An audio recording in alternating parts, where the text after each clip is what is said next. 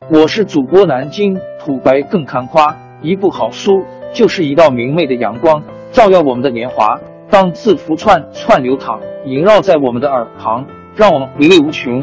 天津上元书院又和你们见面了，欢迎您的收听。听众朋友们，大家好！开讲前先打个小广告，作为主播，你们的关注和打赏是对我努力工作认可的结果，谢谢听众。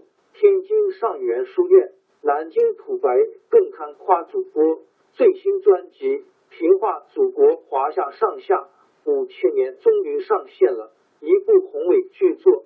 我们的祖先以伟大的创造力、强大的生命力和巨大的凝聚力，世世代代繁衍生息，历尽磨难，从远古走到现代，从蒙昧走向文明。全书共计。两百八十三回，作为博客，我劳动我所得，付费的有声书来了，你愿意为此花钱花时间吗？评话中华上下五千年专辑的进度更新按听众的关注和评论而定。喜马拉雅号 UID 七三二六四零二二，微信号 sh 八五七三零一四四九，请多多关注。多多打赏，谢谢大家，谢谢。下面正式开讲《平话中华上下五千年》专辑。秦始皇知道他灭了六国，六国留下来的旧贵族随时都可能起来反对他。他下令把天下十二万户豪富人家一律搬到咸阳来住，这样好管住他们。他又把天下的兵器统统收集起来。除了给县府军队使用以外，都融化了铸成十二个二十四万斤重的巨大铜人和一批大钟一种乐器。他以为兵器收完了，有人想造反也造不成了。他还常常到各地去巡视，一来祭祀名山大川，要大臣们把颂扬他的话刻在山石上。好让后代的人都知道他的功绩；二来显示自己的威武，也叫六国贵族有个怕惧。公元前两百一十八年的春天，他又带了大队人马出去巡视。有一天，到了博浪沙，在今河南原阳县，车队正在缓缓前进的时候，突然哗啦啦一声响，飞来个大铁锥。把秦始皇坐车后面的副车打得粉碎，全部车队一下子都停了下来。武士们到处搜查，刺客已经逃走了。秦始皇可真发火了，立刻下了一道命令，在全国进行一次大搜查，一定要把那个行刺的人捉到。足足搜查了十天，没有查到，也只好算了。这个行刺的人名叫张良，张良的祖父、父亲都做过韩国的相国。韩国被灭的时候，张良还年轻，他变卖了家产，离开了老家，到外面去结交英雄好汉，一心想替韩国报仇。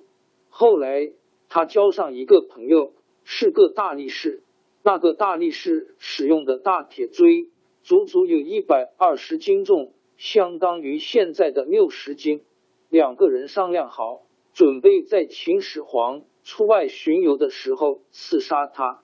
他们探听到秦始皇要经过博浪沙，就预先在那里树林隐蔽的地方埋伏起来。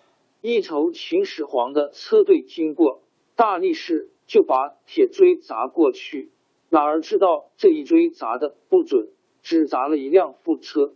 张良失败以后，隐姓埋名，一直逃到下邳（今江苏睢宁西北），总算躲过了秦朝官吏的搜查。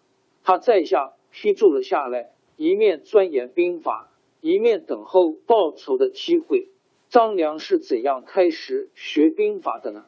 有一个离奇的传说：有一次，张良一个人出去散步，走到一座大桥上。看见一个老头儿穿着一件粗布大褂，坐在桥头上。他一见张良过来，有意无意的把脚往后一缩，他的一只鞋子直掉到桥下去了。老头儿转过头来，很不客气的对张良说：“小伙子，下去把我的鞋子捡上来。”张良很生气，简直想动手揍他一顿。可是再一看，人家毕竟是个老头儿，就勉强忍住了气，走到桥下，捡起那只鞋子上来递给他。谁知道那老头儿竟连接也不接，只把脚一伸，说：“给我穿上。”张良想，既然已经把鞋捡上来了，索性好人做到底，就跪在地上，恭恭敬敬的拿鞋子给他穿上。那老头儿这才微微一笑，站起来走了。这一下真把张良愣住了，心想这老头儿可有点怪。他盯着老头儿的背影望着，看老头儿往哪儿去。老头儿走了一把地，又返了回来，对张良说：“小伙子不错呀，我很乐意教导教导你。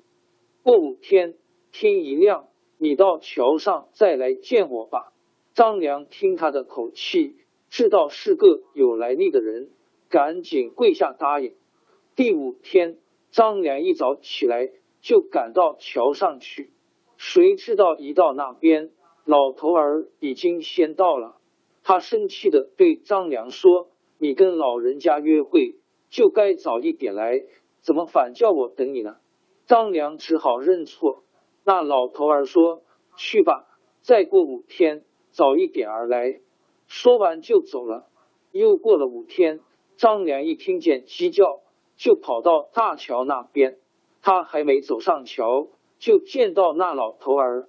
老头儿瞪了张良一眼，说：“过五天再来吧。”张良吸取了前两次的教训，到了第四天半夜，就赶到桥上，静静的等着天亮。